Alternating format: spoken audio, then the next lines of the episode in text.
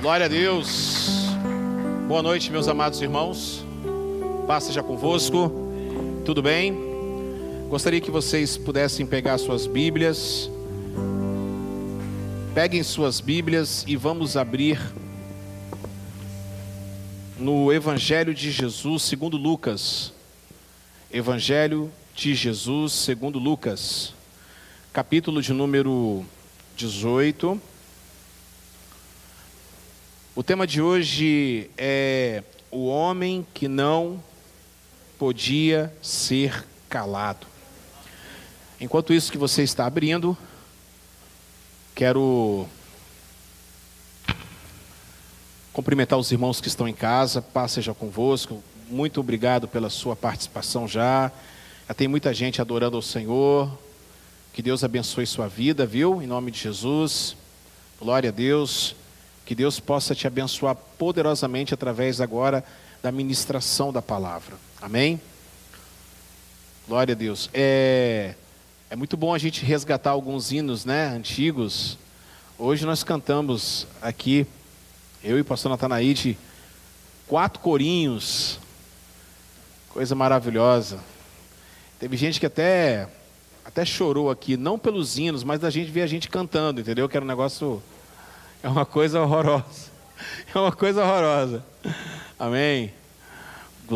Estou brincando, foi uma grande bênção. Aliás, hoje pela manhã, nosso irmão Ed pregou muito. Graças a Deus. Deus abençoe. Todos acharam aí? Vocês que estão em casa já estão com a Bíblia aí na, no slide.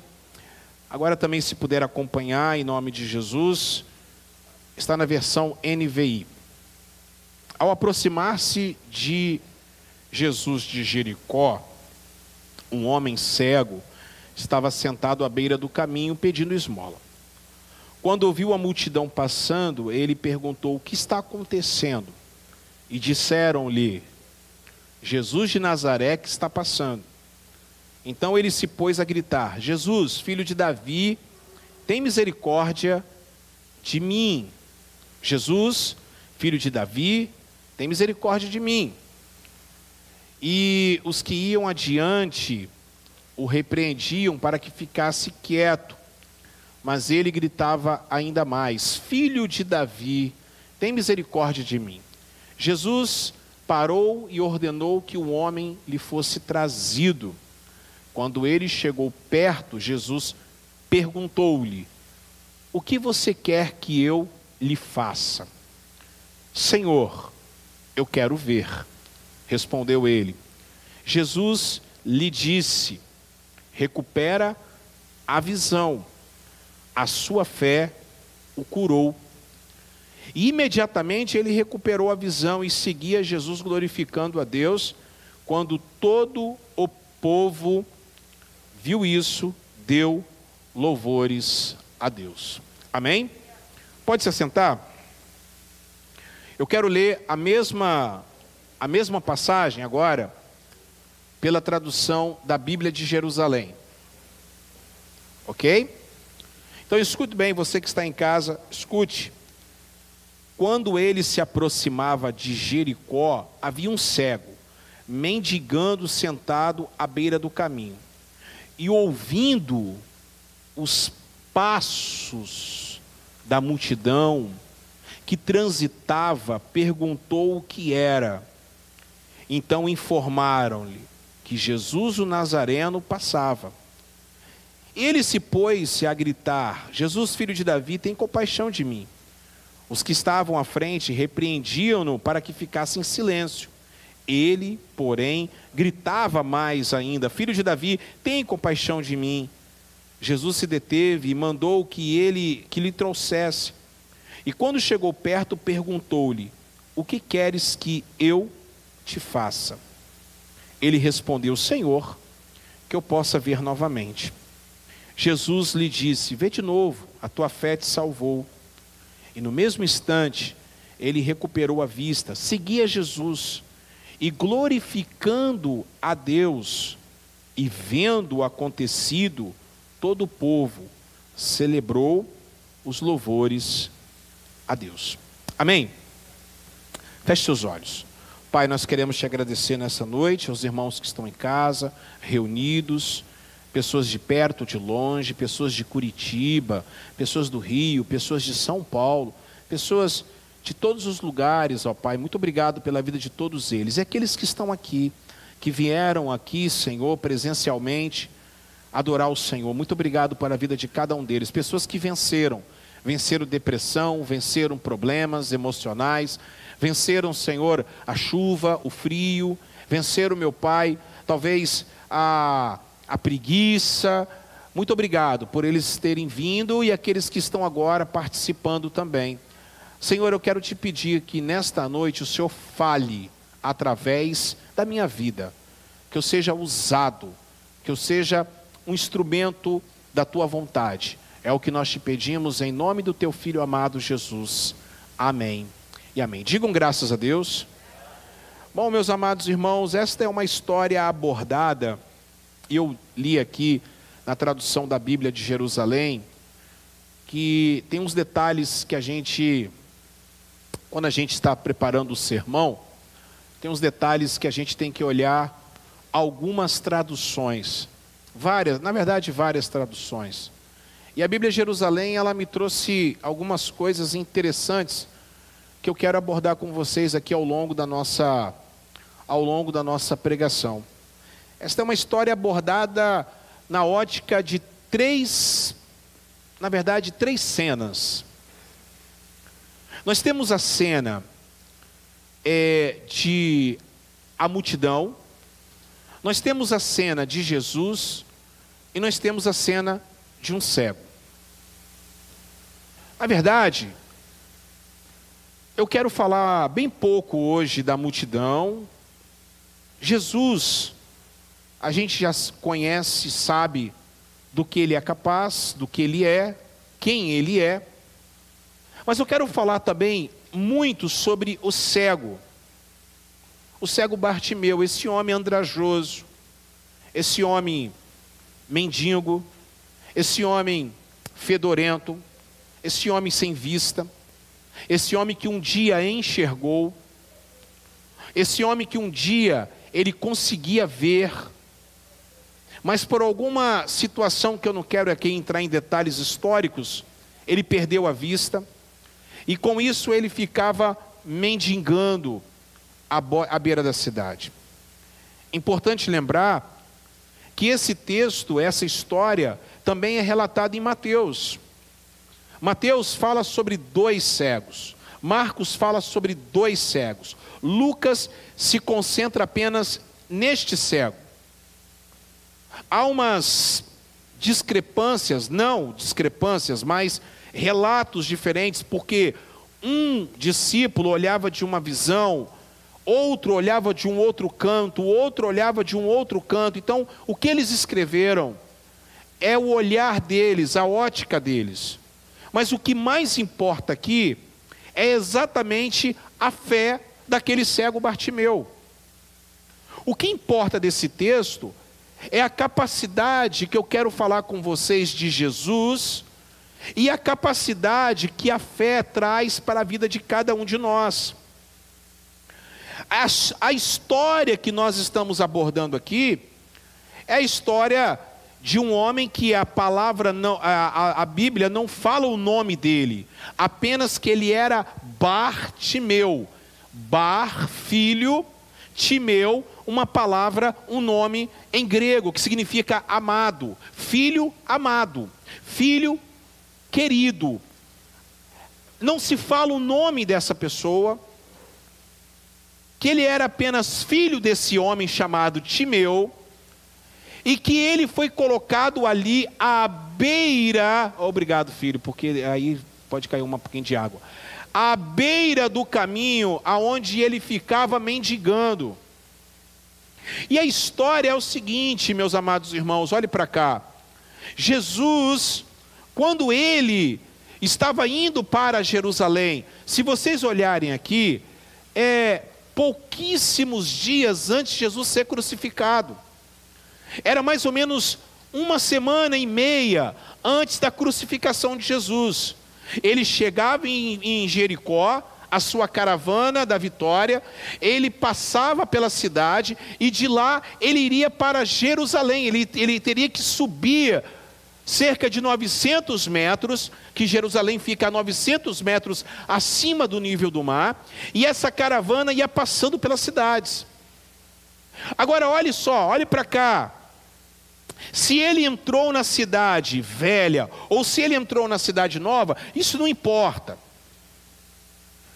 Importa são os detalhes que eu quero chamar sua atenção. Jesus, você que está em casa, Jesus, então ele estava com seus discípulos e aquela multidão. E naquela época tinha dois costumes. Primeiro costume, quando um visitante chegava numa cidade, principalmente importante, no caso de Jesus, eles iriam então preparar um grande banquete para aquela pessoa.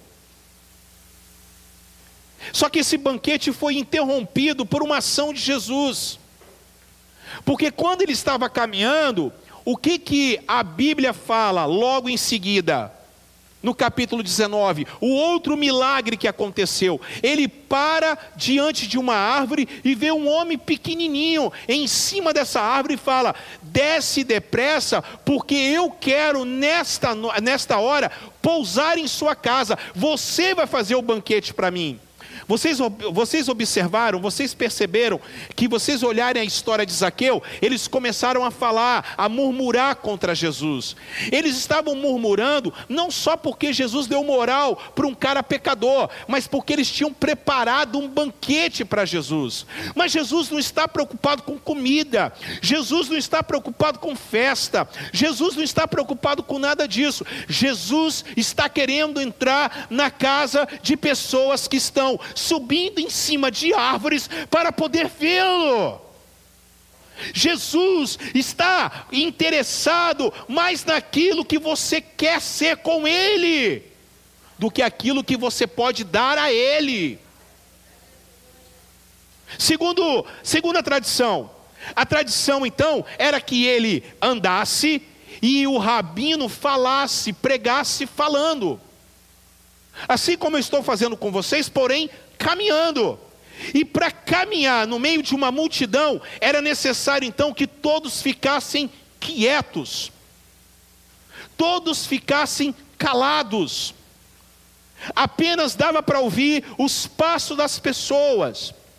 E no meio dessa multidão, atrás daquela, daquele, daquela, daquela, daquela corrente de, de pessoas, é mais ou menos assim.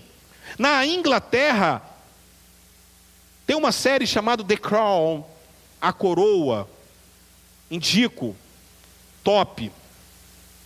Foi você que me indicou. As pessoas vão até a rainha e elas fazem filas e elas fazem as bandeiras da Inglaterra, elas gritam: "Oh! Salve a rainha, Deus salve a rainha!" Mas lá no Oriente Médio é o contrário. Lá no Oriente Médio, para você ter uma ideia, se uma pessoa importante está passando, os carros têm que desligar o motor, Lafayette. Um, um, determinado pastor, pregador, que pregou anos no Oriente Médio, ele viu que certa vez um grande homem chamado Yasser Arafat, ex-líder da OLP, Organização para a Libertação da Palestina, um cara que foi é, um ícone naquela região para aquele povo palestino. Ele estava chegando em determinado local, e aí eles fizeram o seguinte: eles colocaram várias cordas em vários carros, e um carro apenas levava todos os outros carros para que o silêncio reinasse quando Yasser Arafat passasse. Então, quando Jesus começou a passar ensinando, as pessoas ficaram quietas, e lá atrás das pessoas, no chão, à beira do caminho, existia esse cara, esse homem chamado Bartimeu, filho amado. E ele para para. Ele, ele começa a escutar então aqueles passos e ele não escuta mais pessoas e uma voz ao fundo, eu creio, uma voz ao fundo, falando sobre o reino, falando sobre amor, falando sobre graça, falando sobre perdão, falando sobre as coisas concernentes a Deus. Aquele homem, ele vê na oportunidade que ele tem de perguntar o que, que está acontecendo. Alguém chega para ele e fala bem assim: é Jesus de Nazaré que está passando. E é aí que entra a minha história, aí é que entra o título da palavra: um homem que não pode ser calado. Um homem que não pode ser interrompido. Nesta noite, aqui e em casa, precisamos levantar pessoas que façam barulho para Jesus. Nós precisamos voltar a começar a gritar, apaixonados por Jesus. Tem alguém apaixonado por Jesus aqui? Alguém que se vê Jesus vai fazer um escândalo, porque o que ele fez foi um escândalo. E aí eu quero abordar para vocês três pontos importantes. Primeiro, a multidão que quer sempre calar e nos afastar de Jesus. Segundo lugar, quero tratar sobre Jesus para tudo que ele está fazendo para cuidar de você. E em terceiro lugar, o homem que, se não, pode, que não pode calar. Em primeiro lugar, eu quero falar sobre a multidão que, sempre religiosa, quer nos calar e quer nos afastar de Jesus. Interessante, Rayane, Silvana, interessante, Adelso, interessante, Simone que aquele homem estava ali parado e de repente ele perguntou, porque ele ficou, ele, eles estavam ouvindo Jesus, Nádia, para pregar, e de repente ele fala bem assim: o que está acontecendo? E aí alguém chega para ele e fala: é Jesus de Nazaré que está passando. De repente ele começa a gritar: Jesus, filho de Davi, tem misericórdia de mim. Ele grita mais uma vez: Jesus, é, é, filho de Davi. Ele não fala mais Jesus, ele fala filho de Davi, ele fala Salomão. Pela misericórdia que Salomão teve com os mendigos e os moribundos. Ele fala: Filho de Davi, tem misericórdia de mim. Ele faz uma ruaça, e aí, que eu espero que aqui não tenha ninguém assim, nem na, em casa entre aquelas pessoas que querem nos calar diante de Jesus.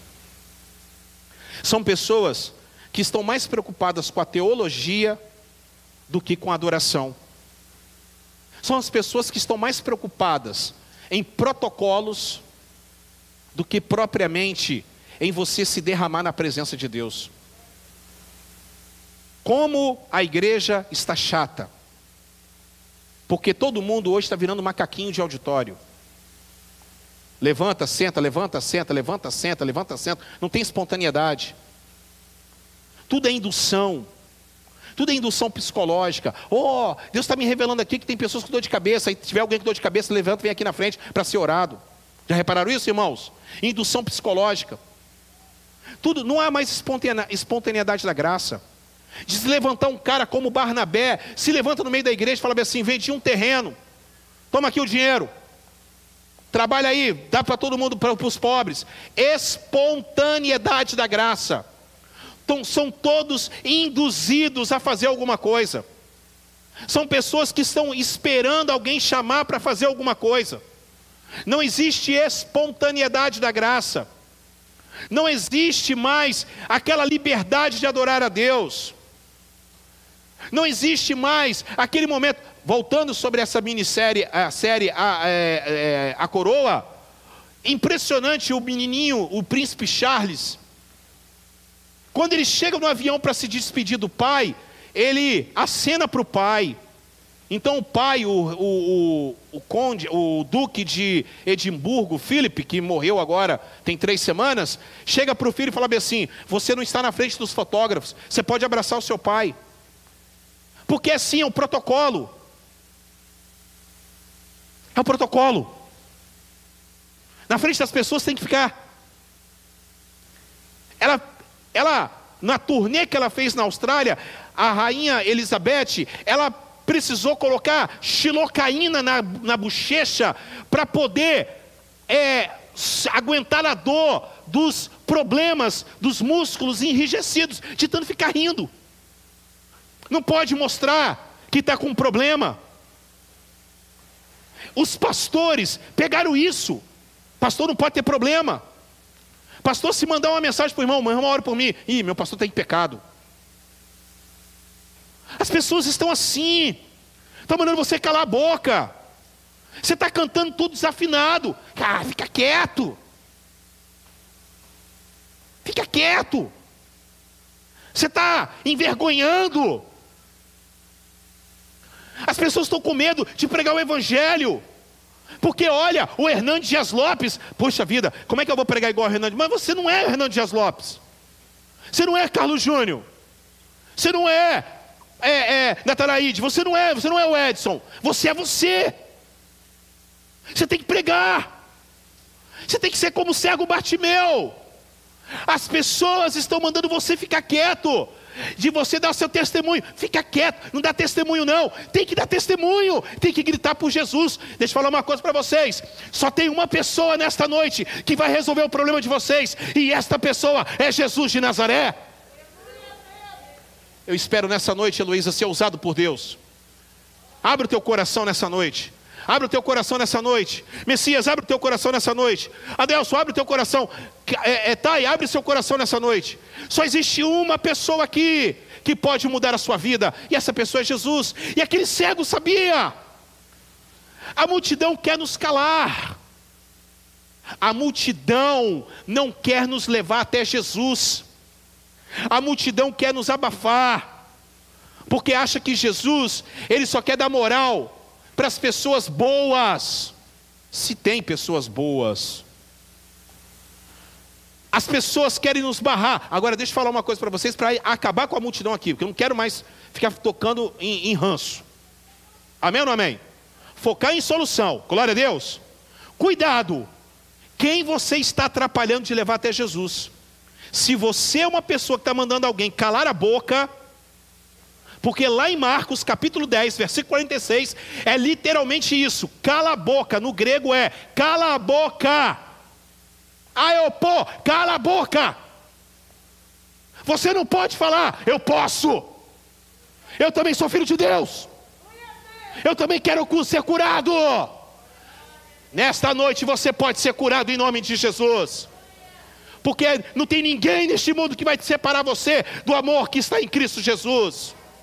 Ninguém, eu estou falando mais uma vez, ninguém, a religião, pastor não me abençoou, ai, o pastor não me abençoou de ir lá para outra igreja. Problema desse pastor. Coloca você na presença de Deus. Sabe por quê, meus amados irmãos? Se você insistir de mandar as pessoas calar a boca, você vai passar uma vergonha diante de Jesus porque são essas mesmas pessoas que tiveram que levantar o cego e levar na presença de Jesus. Não deixa Jesus fazer você passar essa vergonha. Não, Jesus não envergonha ninguém, correto? Mas tem hora que ele dá umas, uns esfregão nas pessoas. Traga ele aqui. As mesmas pessoas que mandam você calar são as mesmas pessoas que Jesus vai ter que falar assim: traz aqui na minha presença. Eu posso ouvir um amém, irmãos? Nós não podemos impedir ninguém de chegar da presença de Deus. Quantas vezes que já fui criticado? O irmão chegou, eu quero me batizar. Tá bom. Ah, mas você não pode, porque você tem que dar, fazer curso de batismo, porque tem que fazer isso, isso, isso, isso, isso. Eu não posso negar o batismo para ninguém. Eu não posso negar Jesus para ninguém. Eu não posso negar a fé para ninguém, não posso fechar. Ah, mas você não pode aceitar aqui. Irmãos, eu falo para vocês: ninguém pode fechar a porta da igreja para ninguém. Porque nós somos dependentes da graça de Deus. E nós temos que largar um pouco esse negócio de teologia. Não estou falando aqui que você tem que parar de estudar, não estou falando isso, hein? Você já é bem crescidinho. Eu estou falando que você não pode depender disso. Você tem que depender da graça de Deus. Segundo lugar, eu quero tratar essa noite sobre aquele que larga tudo o que está fazendo e se preocupa com o ser humano, ou seja, se preocupa com você. A Bíblia fala que Jesus estava andando, falando, pregando, e de repente aquele homem começou a gritar. Ele gritou a primeira vez, eu vou falar sobre isso, gritou a segunda vez, ele fez um alvoroço, uma confusão. Irmãos, ele fez uma confusão naquele lugar, que Jesus parou e falou: tragam-me aqui. Ele parou de pregar. Naquele momento, Miriam, Jesus estava ensinando. Mas Jesus ele sabe, ele tem bom senso, que o ensino pode ficar para depois. Mais importante é uma alma. Mais importante é você. Ah, você não entendeu coisa nenhuma. Se eu passar no cemitério da Barra do Jucu, vou dar um, eu vou ouvir um grito de glória a Deus da Catatuba. É mais importante você, irmão. Jesus ele para o que está fazendo para cuidar de você. Jesus não é um rei atarefado com as suas coisas, as suas idiosincrasias. Jesus é o rei que para e fala: O que quer que eu te faça. A gente tem que começar, você que está em casa, vocês têm que começar a procurar Jesus. Quando eu falo que eu vou fazer uns escândalos na casa das pessoas, é que eu sou cego Bartimeu. Fazer uns escândalos lá, porque para mim você é mais importante do que estar aqui no domingo à noite pregando. Jesus ele para o que ele está fazendo, Érica, para cuidar de você. Jesus ele para, Adriano, o que ele está fazendo para poder cuidar da gente.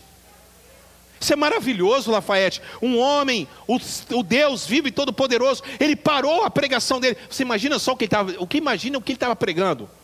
Porque se tem alguma coisa, se tem alguém nesse mundo que sabe pregar é Jesus. Você imagina só ele interrompeu uma pregação, a pregação dele em top de linha. Fala para mim. De repente, aí eu já vi pregador cheio de nome tox Porque entra um bêbado na igreja, não sabe, escorraça o cara para fora. Já, já passaram por isso, irmãos? Já passei por isso. Entrar um bêbado na igreja, às vezes falando alto. Aí começa para igrejar. Era para ele ter parado, cuidado. Ou orientado alguém, pega, leva lá para o escritório. Como é que cuida dele? Porque Jesus, ele para o que ele está fazendo para cuidar de você. Jesus, aleluia, meus amados irmãos, Jesus, ele, ele gasta tempo com a gente. Jesus, ele gasta tempo com gente que está vivendo um mundo tenebroso. Jesus, ele gasta tempo comigo e com você, Rita. Levante as suas mãos. Você pode dar um grito de glória a Deus e aleluia. Você pode dizer nessa noite, você que está em casa, você pode dizer obrigado, Jesus. Porque o Senhor parou para me ouvir. Em terceiro lugar, eu quero chamar sua atenção para um homem que não podia ser calado. Fala para quem está do seu lado, não se cale. Fala para ele assim: o seu coração é o que realmente importa. Oh, glória a Deus! Quantos pode dar um glória a Deus nessa noite? Oh, meus amados irmãos, aquele homem estava determinado, ninguém ia superar aquele homem. Olha para cá, aquele homem estava determinado a enfrentar Jesus,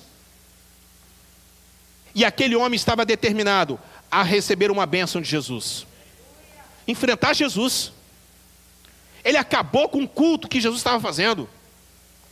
Ele acabou com a escola dominical que Jesus estava fazendo.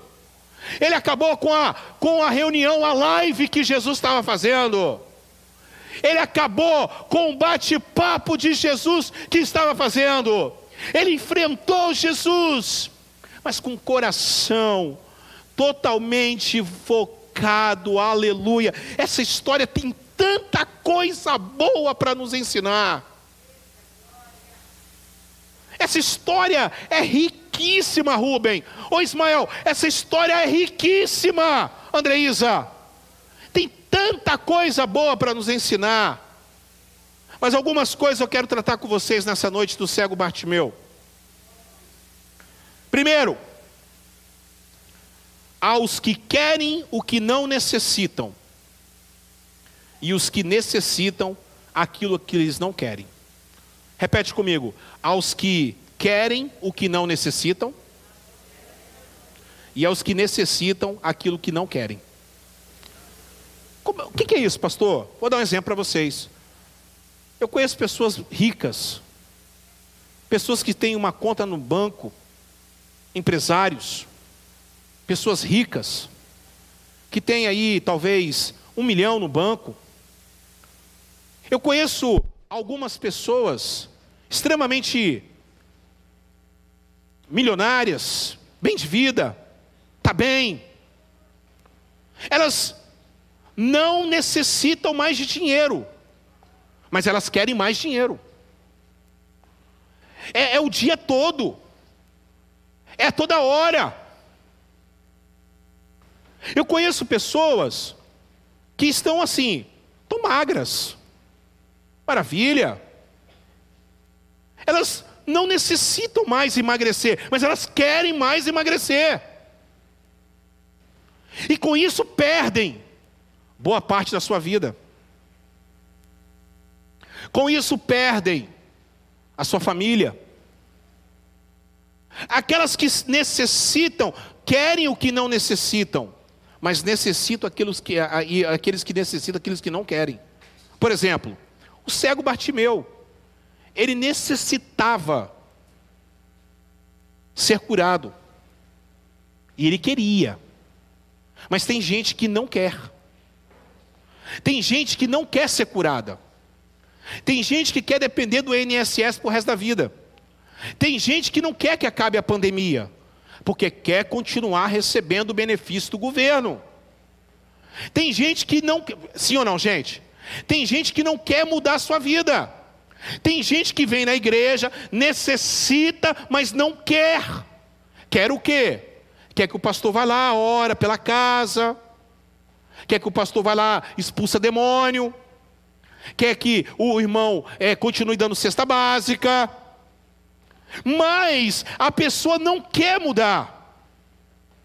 A pessoa sabe que ela vai morrer, mas ela não quer mudar. Ela necessita, mas ela não quer. Porque vocês estão entendendo? Por isso que Jesus perguntou: O que queres que eu te faça?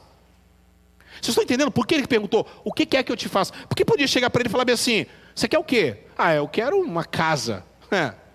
Eu quero uma casa em Manhattan. Eu quero um apartamento em Manhattan. Eu quero, eu quero, uma, eu quero uma Ferrari cabriolé. Eu quero um dinheiro, eu quero um dinheiro no banco. Eu quero viver de renda. O que quer que eu te faça? Porque tem pessoas que necessitam aquilo que eles é, é, é, querem, aquilo que eles não necessitam mais, e tem pessoas que necessitam aquilo que eles não querem. Segunda coisa que eu quero tratar com vocês em nome de Jesus é a insuportável persistência e determinação do Bartimeu. Deixa eu falar nessa noite aqui. Tem alguém determinado aqui? Levante a sua mão. Você é determinado mesmo? Você é determinado mesmo? Você já foi no fundo do poço, levantou, foi de novo, levantou. Porque olha, meus amados irmãos, sem determinação não tem como ver Deus, não. Sem determinação não tem como alcançar as coisas de Deus, não. E aí eu quero chamar a sua atenção para duas coisas. Por que, que ele é determinado? Olha para cá. Porque, em primeiro lugar, ele grita: Jesus, filho de Davi. Esse primeiro grito é o grito para criar um tumulto, para chamar atenção. É isso mesmo. Ele tira a atenção de Jesus e vem para ele.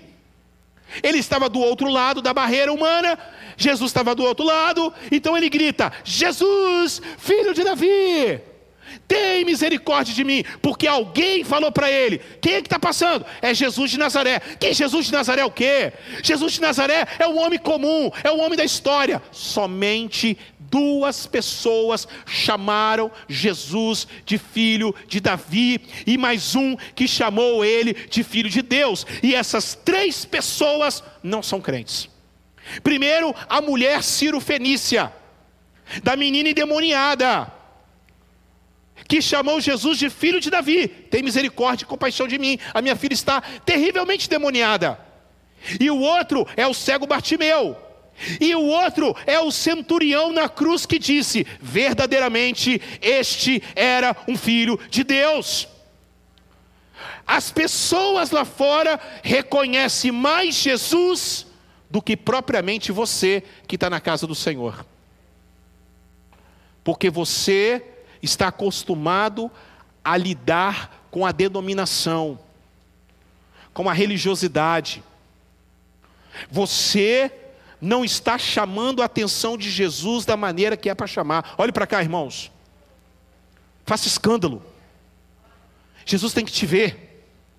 Jesus, filho de Davi, tem misericórdia de mim. O que está acontecendo? E ele começou a gritar para chamar a atenção. Mas o segundo grito, o segundo grito foi um, uma verdadeira confusão. Foi um grito animal. Você já ouviu alguém gritar como se fosse um animal? Quando perde alguém?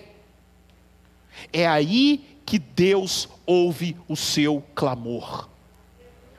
Essa historinha de chegar e ficar orando para Deus, orando para Deus, como se Deus não soubesse o que está passando no seu coração. Você está orando, mas seu pensamento está na sua, no seu dinheiro, as preocupações da vida. Isso não é fé. Mas quando você começa a gritar igual um animal, quando você começa a clamar, filho de Davi,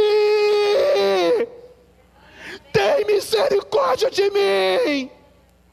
Quando você começa a gritar igual um animal, quando você começa a clamar, porque Jesus é o único que olha e sonda aquilo que está dentro do seu coração. Vocês estão muito enganados com Jesus. Jesus não é homem, não, para que minta, que para que se arrependa. Jesus, ele olha o que está dentro do seu coração. Ei, você que está em casa, Jesus olha o que está dentro do seu coração. Ninguém pode enganar Jesus. Ninguém pode enganar Jesus. Jesus, ele não é enganado, meus amados irmãos, porque ele é Deus. Ah, vocês estão chamando ele de Nazaré. Eu, ele não é de Nazaré, ele é de Deus, ele é do céu. E quem é o Messias, ele pode curar nessa noite. Você trouxe sua Bíblia, meu amado irmão? Levante sua Bíblia aí. Hum. Deixa eu chamar sua, deixa eu chamar sua atenção, Délcio. Deixa eu chamar sua atenção, Júnior. Irmã Rita, deixa eu chamar sua atenção. É a Bíblia, irmãos. É a Bíblia que contém a palavra de vida eterna. E aquele cego sabia quem era Jesus por causa da Bíblia. Porque ele falou bem assim: se ele é Messias, se ele é o Messias, se ele é o Filho de Deus, se ele me tocar, eu sou curado. Se ele me tocar, eu sou curado. Então é a chance da minha vida. Hoje é a chance da sua vida. Faça escândalo. Dá glória a Deus e aleluia. É igual aquela historinha da mulher simples, zeladora, que dentro da igreja dava glória a Deus por tudo. E o pastor, todo técnico, ele começou a pregar, Silvana, sobre a passagem do povo pelo Mar Vermelho. E ele achou que ele estava arrebentando. E de repente ele vem com uma história nova. Porque, irmãos, a ciência não tem como, o lugar onde eles estavam. Então, é provável que eles não morreram, o mar não se abriu, porque, ó, foi aqui, eles passaram aqui na canela. Porque é o, é o liberalismo, é, é, é falar que a Bíblia está errada, é o que Hernandes Lopes fala direto. Tem muita gente aí pregando que a Bíblia está errada, que a Bíblia é isso. Foge desse pessoal que vem inventar outra história. E aquela irmãzinha, então, começou a dar glória a Deus, aleluia. E aquele pastor falou bem assim: Você não está entendendo, minha irmã, fica quieta. Fica quieta, irmã. Porque eu estou falando para você que eles passaram pelo pelo, pelo joelho. Então não tem milagre acontecendo aí que ela dava mais glória a Deus, aleluia. E aí ele falou: por que, que você está dando glória a Deus, aleluia? Ah, pastor, porque se eles passaram pelo joelho, então Deus é mais poderoso ainda, porque água pelo joelho matou Faraó, matou os cavaleiros e todos os seus guerreiros, e Israel passou do outro lado e o Egito não passou.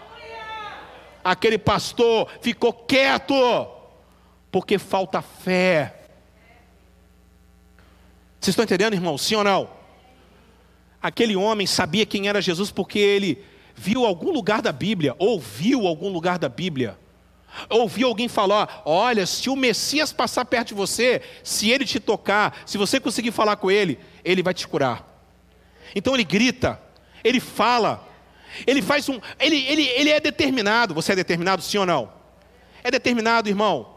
Para você alcançar a sua vitória, peça a Deus, comece a trabalhar, tenha fé, tenha foco, não tenha preguiça, e Deus vai te honrar em nome de Jesus. Quantos estão entendendo a palavra nessa noite? Levante as suas mãos. Fabiola, receba essa palavra poderosa sobre a sua vida em nome de Jesus. Você que está em casa, eu falava com o Senhor, Senhor, eu preciso ser usado por Ti mais uma vez. Mostre para os meus irmãos e irmãs o quanto o Senhor é maravilhoso, aleluia. Terceiro lugar, sua resposta ao chamado de Jesus. A Bíblia fala que Jesus, olhe para cá, a Bíblia fala que Jesus para e fala: traz ele aqui para mim. Aí, quando chegaram para ele, aí a multidão, hein? Cuidado, Fabiana, cuidado, Euzi, está mandando as pessoas ficar quieta. Cuidado, Silvana, cuidado, está mandando as pessoas, os pequenininhos ficarem quietos. Você vai ter que pegar essas pessoas e levar até Jesus a sua vergonha vai ser maior ainda. A sua cara de taxa. Se você for humilde, falar, Senhor, me perdoa. Me perdoa. Porque teve gente que foi humilde, começou a glorificar Deus. Começou a glorificar Deus junto com o cego. Ah, eu, aleluia. Manda quem pode, obedece quem tem juízo. Sim ou não, meus amados irmãos? Tragam ele aqui. Ele parou. Traga ele aqui. Ô Bartimeu, tá te, o homem está te chamando. Sabe o que ele fez? Cleonice, sabe o que ele fez, irmãos? Sabe o que ele fez, Fabiano? Ele se levantou, ele jogou capa, ele jogou tudo, ele atendeu Jesus na hora. Quantas vezes Jesus te chama e você fica procrastinando? Amanhã eu vou resolver, amanhã eu vou voltar, amanhã eu vou voltar para Jesus, amanhã eu vou, amanhã eu faço, amanhã eu começo, amanhã eu faço isso, amanhã eu faço aquilo. Jesus não é suas nega para você ficar falando não para ele. Jesus não é esse meninozinho, molequinho, que vocês ficam falando não para ele. Quem fala não para Jesus, está falando não para a vida eterna. Não, desculpa, tá? Mas o tempo da papinha tem que acabar. O tempo da papinha tem que acabar para você. Jesus te chamou? Levanta, rapaz. Levanta, moça. Ah, mas eu sou cego. Ele sabe, ele não é doido. Eu fico imaginando as pessoas. Ai, como é que Deus vai me usar? Ai, por que, que Deus vai me usar? Como é que Deus me usa? Eu sou tão pecador, mas Ele sabe que você é pecador. Eu é que eu não sei. Ele sabe. Se Ele te chamou, é porque alguma coisa Ele quer fazer com você. É só você mudar a sua vida. Deixa Ele mudar a sua vida. Não tente você querer mudar sua vida por você mesmo. Deixa a graça de Deus mudar você. Você está entendendo sim ou não, gente? Ele levanta, ele dá um pulo, ele larga a capa. O engraçado é que ele larga a capa. Jesus prometeu que ia curar ele? Sim ou não? Jesus falou bem assim: tragam ele aqui. Falou bem assim: tragam ele que eu vou curar ele. Falou isso? Não. Falou: traga ele aqui. Mas o que, que ele aconteceu? Ele já se levantou, por quê? Porque curado ou deixar de ser curado, ele já tinha conseguido o objetivo principal da vida dele, que era estar frente a frente com Jesus de Nazaré. Esse é o objetivo, Roberto. Esse é o objetivo dele. Ele levanta, ele dá um pulo, ele vai até Jesus, ele fala bem assim. Ele chega até Jesus e larga a capa. A capa dele, irmãos, era o motivo aqui, ó, ó. Aqui. Se ele perdesse a capa, isso aqui, ó. Se ele perdesse a capa, ele perdia o direito de ficar na, na beira da cidade. É uma capa babilônica. É uma capa que dão para eles. E ele ganhava dinheiro, tá? Porque não tem ninguém que ganha mais dinheiro pedinte do que cego. Pelo menos em Israel. Porque uma pessoa de mão atrofiada poderia até trabalhar, sim ou não? Uma pessoa com pé atrofiado poderia até trabalhar, sim ou não? Mas um cego não. Altamente dependente. Então aquela capa era o INSS dele da vida toda. Ele larga, alguém passou a mão na capa dele, ele levanta, ele prontamente vai até Jesus. Se Jesus te chamou a tua presença, a presença dele, aproveita a oportunidade que você tem nesta noite para falar com o Rei dos Reis, Senhor dos Senhores. Se você tem a oportunidade para falar com Jesus, se Ele te chamou, ei, você que está em casa, Zoraima, se Ele te chamou, é porque algo poderoso, levante as suas mãos, vai acontecer com você, com toda a sua família. Creia que tem portas abertas, creia que o Senhor vai fazer e restaurar a sua vida em nome de Jesus de Nazaré. Oh, glória a Deus! Quarto lugar, ele sabia exatamente o que necessitava. Sim ou não? Aí, qual é a pergunta aqui? Qual é a pergunta? O que queres? que eu te faça. Pergu Olha só a pergunta de Jesus, Nádia. O que queres que façamos por você? O que queres que eles façam por você? Ele foi claro e específico. O que quer que eu te faça? Então agora eu quero que vocês pensem comigo. Olha a fé deste homem. Esse homem poderia falar bem assim: Jesus, eu quero uma boa aposentadoria. Sim ou não? Eu quero um carro do ano, eu quero uma casa, eu quero que o senhor mate quem, quem me humilhou. Eu posso pedir qualquer coisa? Pode pedir qualquer coisa. Ah, eu quero, eu quero um apartamento. Aquele homem era cego. Aquele homem provavelmente nunca trabalhou na vida. Aquele homem já viu uma vez, e aí é a história, não sabe ao certo o que aconteceu com ele, Uns falam que é a maldição por ter o pai levantado a cidade de Jericó, que tinha uma maldição, o filho mais velho ia ficar na porta da cidade mendigando, e outra porque o Timeu era um homem revolucionário e Roma matou ele, crucificou ele e arrancou os olhos do filho para que o filho não seguisse o mesmo caminho do pai. Uma coisa é certa: o, o, o cego Bartimeu um dia viu porque ele responde: Eu quero voltar a ver. Ele não estava preocupado que ele tinha que começar a trabalhar de gari. Vamos aplicar para a nossa vida agora? Ele não estava preocupado que ele não estava, ele não estava preocupado que ele tinha que recomeçar a vida dele. Tem que começar um emprego de vendedor que nunca vendeu nada. Ele tava, não estava preocupado que ele tinha que começar, ele estava querendo ser curado. Ele não queria ficar encostado em Jesus. Ele não queria ficar encostado em Bolsonaro. Ele não queria ficar encostado em igreja. Ele queria ser a igreja. Ele queria ser diferente. Ele fala bem assim, em outras palavras, Rodrigo: Eu quero ser trabalhador. E agora, quem me abençoou, eu vou abençoar outras pessoas também em nome de Jesus. Eu quero mudar a história. O que queres que eu te faça? E aí, esse eu é que vale a pena. Porque quem vai fazer por você é Jesus. Cultua quem está do seu lado, é Jesus que faz por você, irmão. Ei, você que está em casa, é, é, Jesus que faz por você, tá? Não é o pastor Carlos Júnior, não. O que queres que eu te faça? Olha para cá. O eu faz toda a diferença. O eu Faz toda a diferença, Carlos Daniel. O eu, Weber, faz toda a diferença, Mateus. O que queres que eu te faça? Eu quero voltar a ver, Senhor. Eu quero voltar a ver, eu quero voltar, eu quero, quero trabalhar. Você não tem vergonha não de voltar? Olha, tem vaga de gari. Tem vergonha não? Tem vergonha não? Eu vou crescer na vida. Eu vou trabalhar na vida. Eu só quero uma oportunidade, Jesus. Eu só quero uma oportunidade de ser uma nova pessoa.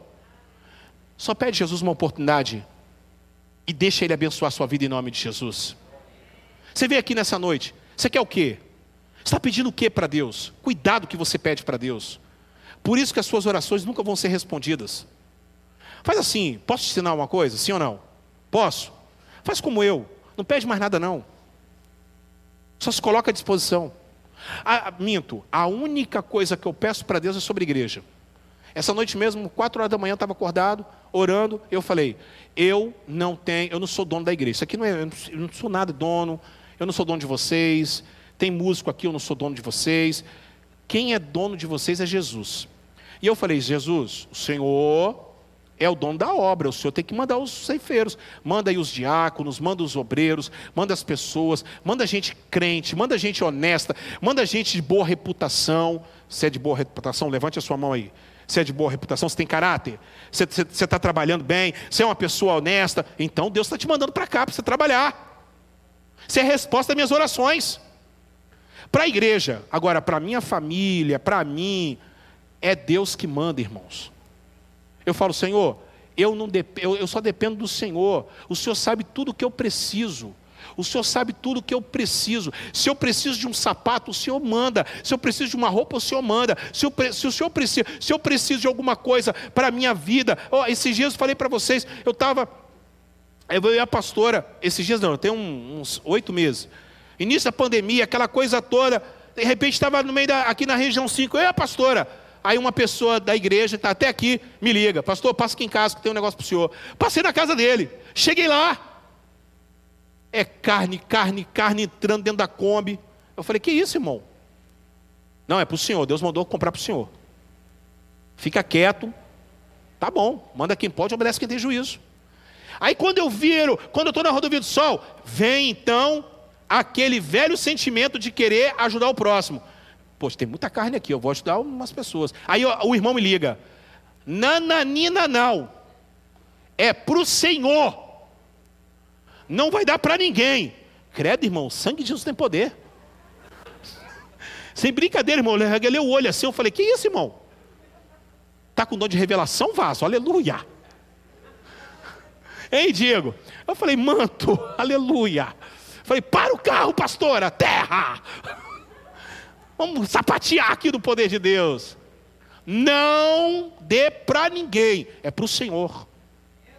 A gente precisava. A gente precisa. É Deus que manda. Deus é Deus. Deus sabe o que você precisa. Jesus não sabia que ele precisava enxergar? Sim ou não? Claro que pergunta mais óbvia. Jesus às vezes tem um senso de humor, eu, Reginaldo. Jesus é muito brincalhão de vez em quando, né? O que queres que eu te faça? Falou para o cego. Não.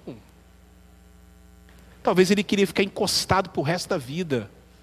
Mas a única coisa que aquele homem queria é ter uma vida nova em nome de Jesus. Você quer ter uma vida nova em nome de Jesus? Então é hoje a sua oportunidade. É hoje, meus amados irmãos. Fala para Deus assim: eu quero voltar a ver. Fala assim, fala bem, ó, eu quero voltar a ver. Ah, mas, ah, mas eu não sou cego. É sim. Você não pode não ser parecido e ter a mesma vida que o andrajoso, mas talvez você é cego espiritualmente como ele. Aliás, cego como aquela multidão, porque ele não era cego não porque ele é o único que conseguiu enxergar Jesus como Filho de Deus. Louvado seja o nome do Senhor. Levante as suas mãos, dá um grito de glória a Deus aleluia.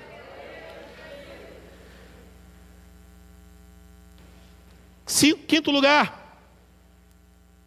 Bartimeu não sabia quem era Jesus. Ele nunca tinha visto Jesus, mas ele sabia o que Jesus poderia fazer.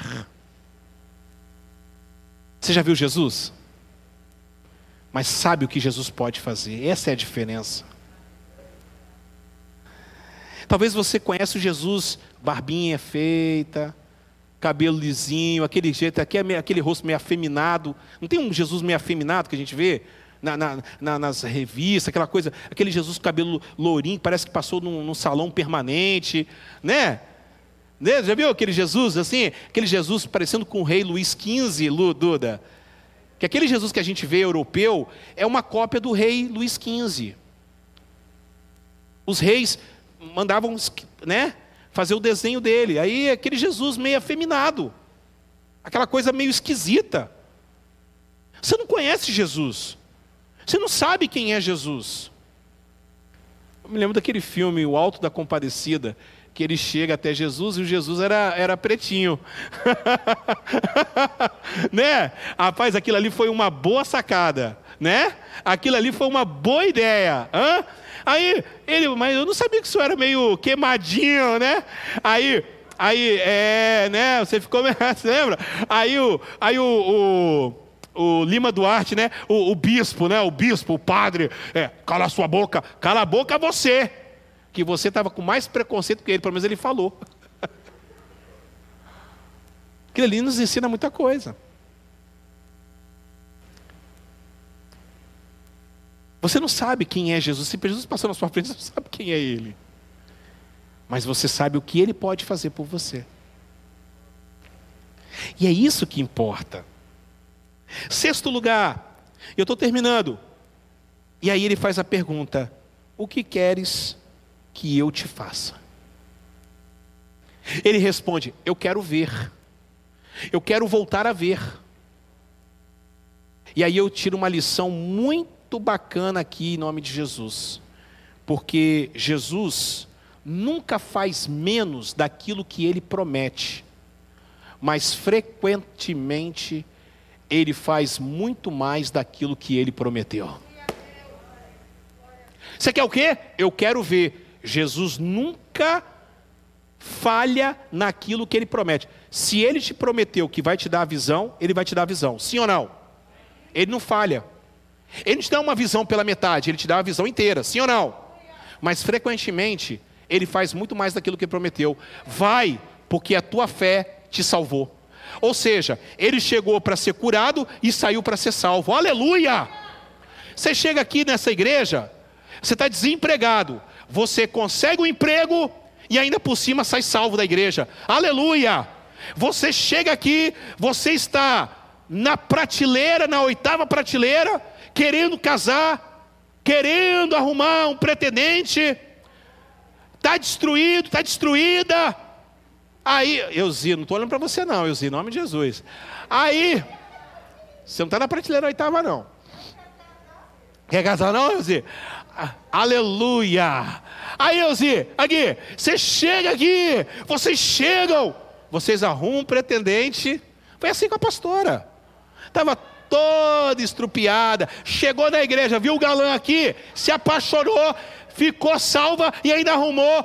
Aleluia! Porque Jesus, fica quieto aí, não se manifesta não. É, porque Jesus nunca faz menos daquilo que ele promete, mas faz frequente, frequentemente mais daquilo que ele prometeu. Se ele prometeu, se ele, se ele prometeu, ele vai cumprir, e ele, se olhar para o teu coração e ver que você tem e capacidade de ir um pouquinho mais, Cleonice, ele vai te dar muito mais em nome de Jesus.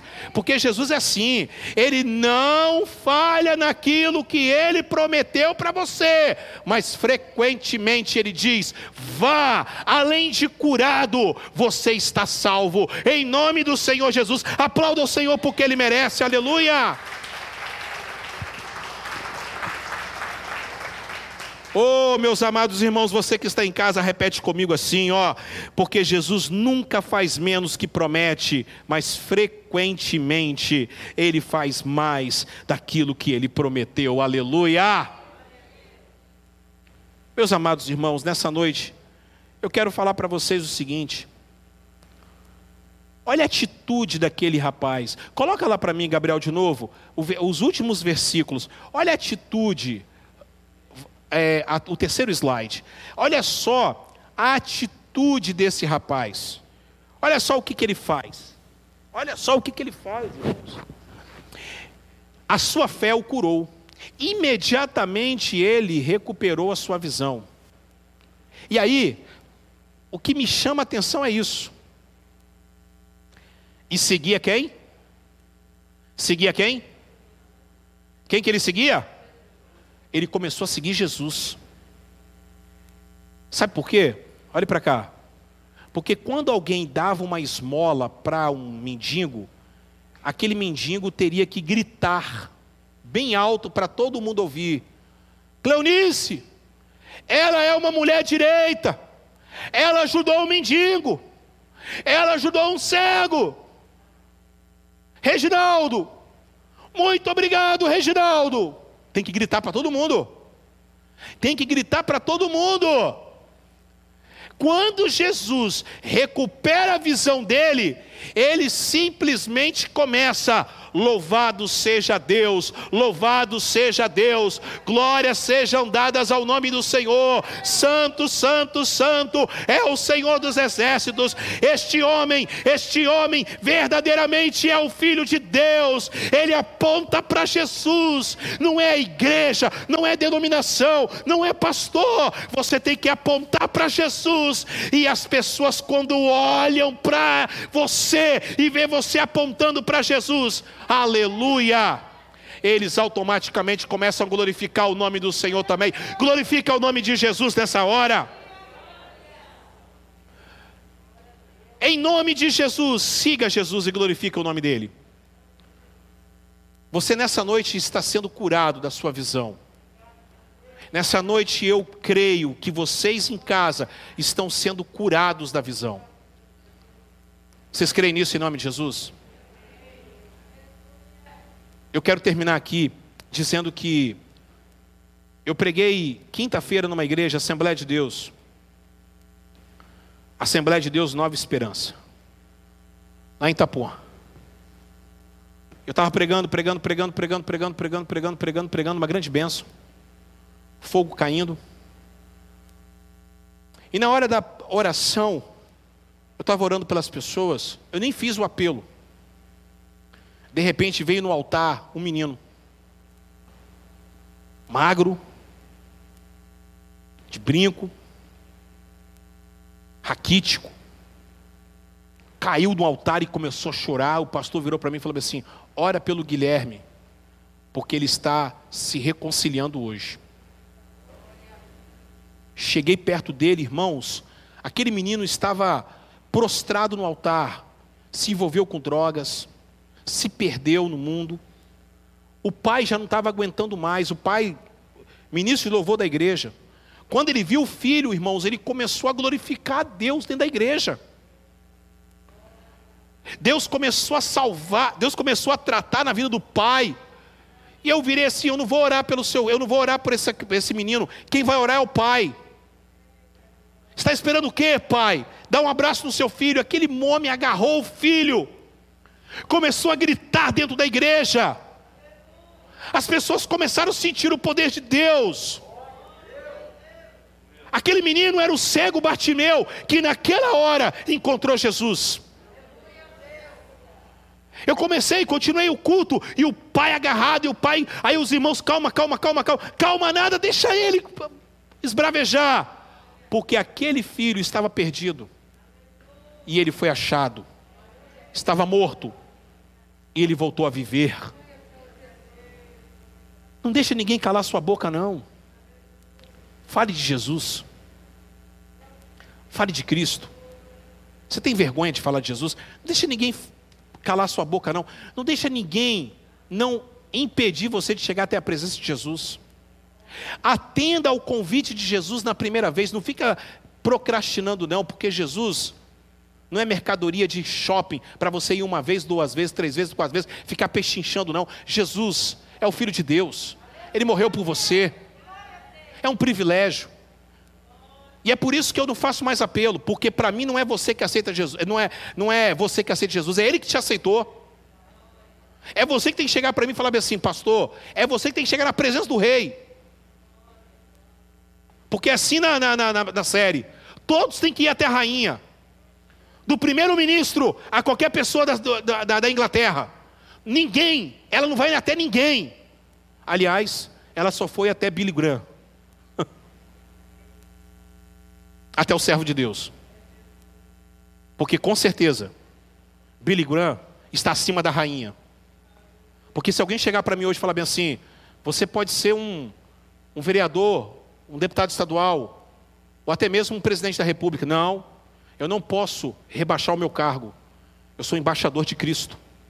Sou pregador do Evangelho. Eu sou pregador do Evangelho.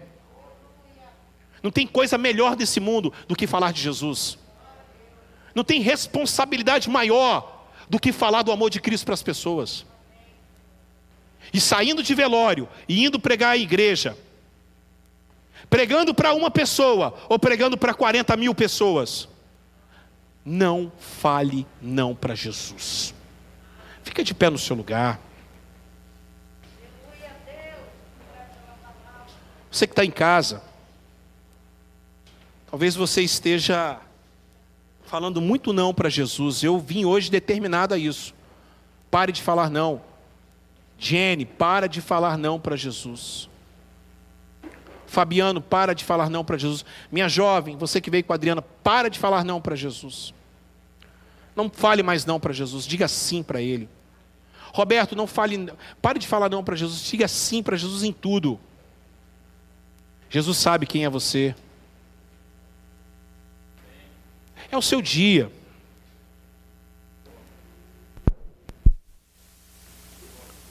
Ele, ele sabe que a oração que eu fiz de madrugada foi para ele. Ele sabe disso.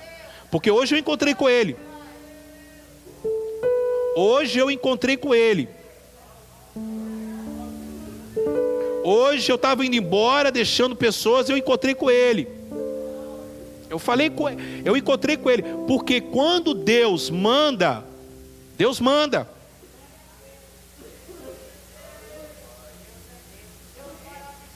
Feche teus olhos. Pastor Edson, me ajuda aqui, abraça ele. O Elierson é um servo do Senhor. Impressionante.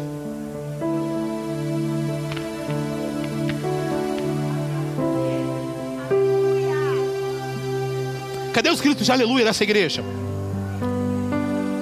Irmão, vocês não sabem, vocês estão agora em casa, vocês não sabem a unção que está neste lugar. Vocês não sabem a unção que está aqui neste lugar.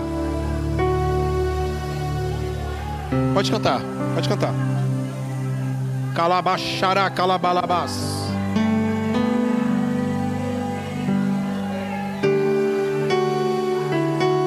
Calabachará, calabás. Receba a unção. A unção que quebra o jugo. Você tem autorização do Senhor para fazer a obra do Senhor. Aleluia. Aleluia. Vem me envolver. Oh, glória a Deus. Adore ao Senhor, adore ao Senhor, adore ao Senhor, adore ao Senhor. O homem que não poderia ser calado. aqui. Posso sentir o teu calor. Receba, receba a cura hoje. Vem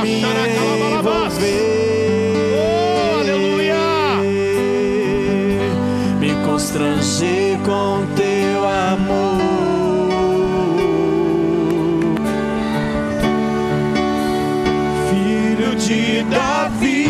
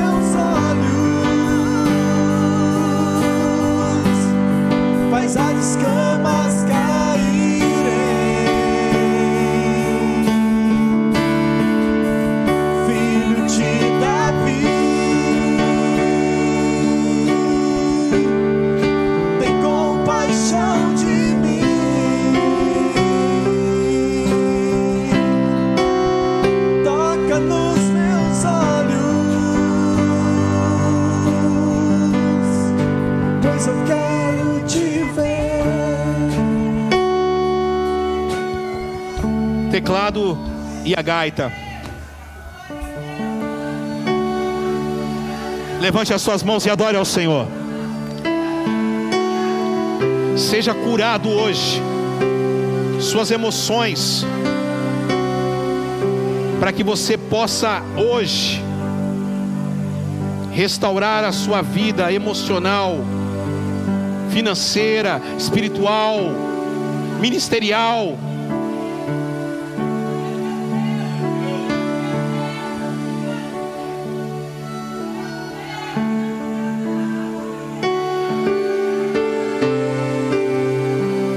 Acende as luzes para mim. Levanta aí.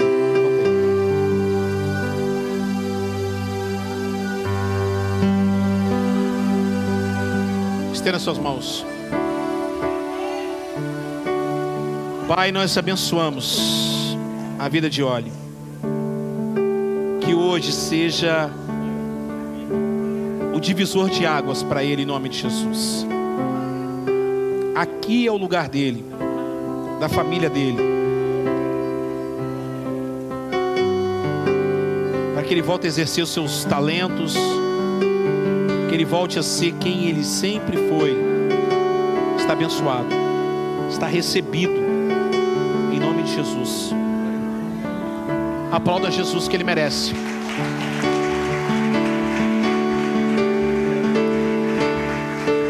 Estenda suas mãos. Erga as suas mãos. Sabe o que Jesus falou comigo agora, Miriam? Escute. Olhe. Sabe o que Jesus falou comigo agora, Rayane? Ele só precisa de um cego para incendiar uma família. Ele só precisa, Roberto, de um cego para incendiar uma igreja. Porque todo mundo glorificou a Deus por causa daquele cego. A Deus, ele só precisa de um cego, andrajoso. Seja esse Bartimeu, você que está em casa, seja o Bartimeu. Para de reclamar, glorifica. Para de reclamar, para de murmurar, glorifica a Deus. Para de usar rede social para se lamuriar, glorifica a Deus. Vai orar, porque ele só precisa de um cego, Bartimeu, igual você, igual a mim. para incendiar, uma família inteira. Seus filhos. Só uma pessoa que ele precisa. E esse alguém é você em nome de Jesus. Aplauda Jesus que ele merece.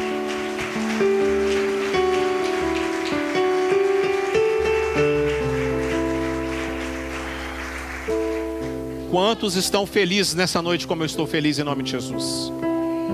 Aleluia! Glória a Deus. Meus amados irmãos, eu perdi minha oferta. A unção é tão poderosa que eu até nem sei onde foi parar minha oferta. Glória a Deus. Você que trouxe a oferta, você que trouxe o dízimo, para ser consagrado na casa do papai, você que está em casa, você pode agora fazer através do PicPay. Irmão, se vocês acharam aí 10 reais é meu, hein? Vê aí. Eu acho que eu perdi minha, perdi minha, minha, minha oferta. Já pensou? Meu Deus do céu, o que está acontecendo comigo? Pois é, meu irmão, perdi mesmo. Acho que na hora que eu fui tirar aqui, perdi. Meu Deus e meu pai, meu, oh, meu filho, me socorre aí, porque porque o pastor tem que ser o primeiro a dar, né, irmãos? Tem que ser o primeiro a ser o dizimista, primeiro tem que ser o ofertante. Tem que dar exemplo. Pastor que não dá dízimo, vou falar um negócio, não tem nem moral, né? Irmãos, oferta, dízimo, princípio de fé, princípio de amor, princípio de fidelidade, parte do culto a Deus. E eu preciso de você o seguinte, eu tô com, eu preciso de uma demanda. A gente precisa comprar um teclado para a igreja. Um teclado. Em nome de Jesus, preciso comprar um teclado. Então tem que recorrer a vocês, porque eu não tenho dinheiro. Então, Comece a me ajudar, porque eu preciso, além dos meus compromissos da igreja, preciso comprar um teclado. Comprar um teclado bom para o nosso tecladista. Amém ou não amém, vaso? Glória a Deus. Essa semana eu vou lá namorar. E nós vamos conseguir. Em nome de Jesus, ô oh, Pai, obrigado. Eu preciso, irmãos, falando sério. Preciso, a gente adiou, adiou, adiou, adiou, adiou, adiou.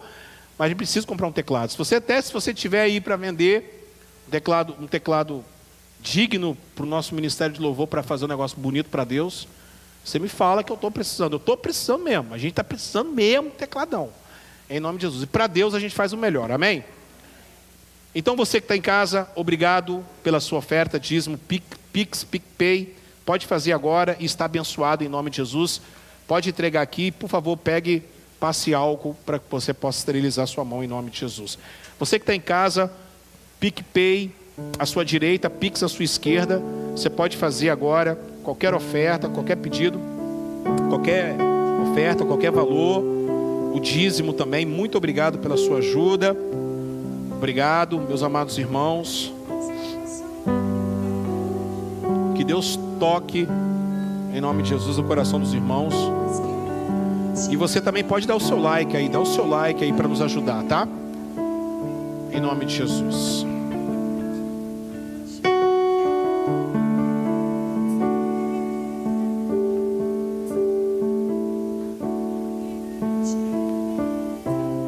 Pode sentar, irmãos. Ó, oh, irmãos, é, sobre o teclado, a gente vai comprar. É porque a gente iria estar tá pagando a nossa mesa. Então, primeiro a gente paga uma coisa para depois pagar outra. Mas a gente ainda faltam alguns meses ainda para a gente poder pagar.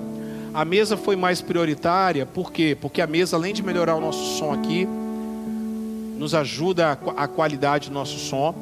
A mesa também é, ajuda a fazer da nossa transmissão uma ótima transmissão, uma transmissão muito boa, aonde as pessoas escutam com qualidade. Nosso canal hoje está é, tá crescendo a cada dia, todo dia tem gente se inscrevendo.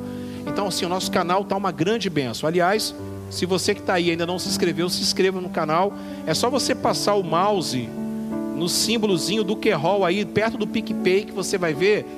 Agora você pode se inscrever já dessa forma, rapidinho em nome de Jesus. E você também se inscreva no nosso canal, tá bom? Em nome de Jesus. Agora, a gente procura fazer sempre o melhor para Deus, tá? Em nome de Jesus. Irmãos, olhe para cá. Nós fomos até a casa do nosso irmão Edmar, que foi apresentado aqui. Aliás, nós temos algumas, algumas fraldas já, ok? É, fraldas. Se você quiser adotar a família do Edmar comigo, você pode também comprar também um fardo de leite, pode me dar, ou cinco caixinhas, não importa, tá bom? É, nós fomos lá essa semana, eu, pastor Edson e pastor Natanaide, para dar uma averiguada. Ele já, ele já terminou praticamente, né, né, pastor Edson? A outra, a outra, outro vão. Mas é o seguinte, irmãos, eu infelizmente não posso mais, não estou conseguindo mais ajudá-lo porque eu trabalhava em dois empregos. Infelizmente eu saí de um, estava ajudando, estava fazendo o que eu posso. Agora eu tenho que recorrer então à igreja, tá? E aí os irmãos também que já, que já estão mandando já ajuda também é, para a gente poder conseguir a, as telhas. Vocês não têm noção. Dá uma olhada lá no canal, que tá lá o vídeo que eu fiz. O barraquinho dele tá assim, já tá assim, ó. O barraquinho dele tá assim. Ele precisa urgentemente da gente fazer logo a casinha dele para ele mudar. É uma condição de vida realmente muito difícil, mas é um homem trabalhador. Que chegamos lá, ele estava trabalhando lá, fazendo o que ele pode fazer, né? Então, nós já até conseguimos as lajotas, o cimento, essa semana agora. Heloísa, você pode ver com o pastor Edson como é que vai ficar direitinho isso? Porque o pastor Edson vai estar na frente organizando. E é, você pode ver com o pastor Edson, para a gente poder já ver. E já vamos ver a questão das, das telhas, tá? São 18 telhas, pastor Edson, 18 telhas que nós vamos estar colocando. E assim, nós vamos fazer a casinha do nosso irmão Edmar em nome de Jesus, tá? Fazer a casa do nosso irmão Edmar que vai ser uma grande bênção em nome do Senhor Jesus. Tá bom? É, tô, Deus, vai, Deus, vai, Deus vai abrir portas. Tá? Deus está tá movimentando aí o mundo espiritual. Em nome de Jesus. E falar em mundo espiritual, essa madrugada eu acordei com um desejo muito forte de orar. Ao término do nosso culto, quem está precisando de duas coisas: emprego, escuta, olha para mim, emprego e também liberar é, algo na justiça, venha, venha na frente que eu quero estar orando com vocês em nome de Jesus. Eu quero estar nessa batalha com vocês em nome de Jesus, tá? Eu preciso muito. É... Não, depois, depois, depois, no final do culto. É, no final, eu quero estar orando com vocês sobre isso. Porque o Espírito Santo falou comigo ao meu coração essa, essa madrugada, que ele vai estar abrindo portas em nome de Jesus. Amém? Está abrindo portas. Quem crê nisso? Glória a Deus. Ó, é, ainda nós estamos só no domingo, mas quarta-feira já está acontecendo o culto presencial, Noite de Milagres. Se você quiser participar na quarta-feira, é, vai estar aqui, né? Pode, pode, mas eu preciso que você fale comigo, tá? Para a gente poder organizar as cadeiras aqui. Quarta-feira já estamos retornando, viu, irmã Maria Girandelli? Quarta-feira, nosso culto Noite de Milagres. Os estudos ainda estamos fazendo online para evitar aglomerações a semana inteira, tá bom? Em nome de Jesus, tá? E deixa eu falar com vocês, terça-feira, é, perdão, é, domingo, domingo não haverá culto pela manhã. A ceia nós vamos fazer no terceiro domingo, porque é de manhã e à noite, porque domingo que vem é o dia das mamães, correto? Então, Domingo que vem eu quero contar com vocês, mamães, principalmente aqui na nossa igreja, para que nós possamos homenageá-las é, com presente, né, com uma lembrança que nós estamos preparando para as irmãs. É, algumas oportunidades assim que a gente vai poder lidar, mas muito restrito para não evitar, evitar aglomeração, tá bom? Mas eu quero contar com vocês domingo à noite. Domingo pela manhã, fique com a sua família, não haverá culto aqui. Domingo à noite, às 19 horas, o nosso culto. E a ceia do Senhor, por que, pastor, a ceia? Porque eu não gosto, a ceia não pode ser. Olhe para cá. A ceia, já vou terminar agora, para quem está em casa. A ceia não pode ser evento paralelo a outra coisa. A ceia é, é o culto mais importante da igreja. Olhe para mim. Então nada pode ficar competindo com a ceia. E eu não gosto de ficar fazendo ceia, já, já não estou gostando de fazer a ceia assim, porque é uma coisa mecânica, tumultuar, é, fria, eu já não gosto. Mas sou obrigado a fazer por causa da pandemia. E eu não posso fazer a ceia, eu não posso tratar a ceia de qualquer maneira. Fazer rápido, atabatolhar, todo mundo. Não, não, não. Então eu prefiro fazer no terceiro domingo. Amém, irmãos? Porque a ceia. Você quer conhecer uma igreja boa? Você quer conhecer uma igreja boa? Sim ou não? Três coisas você tem que olhar na igreja: como que ela trata a ceia, como que ela trata o batismo nas águas, ok? Ok? E como ela trata com a disciplina. Como que ela trata com a disciplina? João Calvino já falava isso. Você quer ver que a igreja é uma igreja centralizada na palavra? Como é que ela trata a ceia? Como é que ela trata o batismo nas águas? E como é que ela trata a disciplina? Se ela humilha as pessoas perante as pessoas, se ela deixa qualquer pessoa é, é, com a vida toda em pecado continuar é, exercendo coisas, como que ela trata? Como que se a igreja está dessa forma, vivendo assim, ó, sabe e não quer resolver, tem que tomar cuidado. Fica a dica, hein? Tá bom? Defeito toda igreja tem, sim ou não, gente? Defeito toda igreja tem. Mas quando a gente olha como a igreja trata a ceia, como é que a igreja trata a disciplina, como é que a igreja trata desses assuntos, é que a gente vai ver que a igreja realmente está no caminho certo. Tá bom? Vamos ficar de pé? Obrigado pela vida de todos. Olha, essa semana foi aniversário da Miriam, do Aldo, da, da sua irmã, da Gislaine também, da Gabi, aniversário da Gabi Castro, da Gislaine, é, irmã da Miriam, da Miriam, do Aldo. É, hoje foi o aniversário, aniversário da Bruna, é, Bruna Tavares, lá de Pontal, é, Pontal das Garças. Glória a Deus. Mais alguém fez aniversário? Não? Tá bom. Último domingo do mês, quem quiser ser apresentado como membro, tá bom? Último domingo do mês, podem conversar comigo para a gente poder preparar a sua recepção em nome de Jesus. Que Deus te abençoe, tá? Que Deus abençoe vocês que estão em casa. Levante a sua mão direita para os céus. Glória a Deus. Que o Senhor te abençoe e te guarde. E que o Senhor faça resplandecer o rosto sobre ti. E que Ele tenha misericórdia de ti. O Senhor sobre ti levante o teu rosto e te dê a paz. Se Deus é por nós, o Senhor é meu pastor, nada me faltará. Eu te amo, Jesus. Uma ótima semana. Olhe, estamos junto. Estamos junto. Futuramente nossa igreja lá vai abrir. Em nome de Jesus, já, meu coração já está lá. Glória a Deus. Deus te abençoe. Fabiano. Fabiano, ô irmãos, Fabiano veio agradecer a sexta. E eu que agradeço.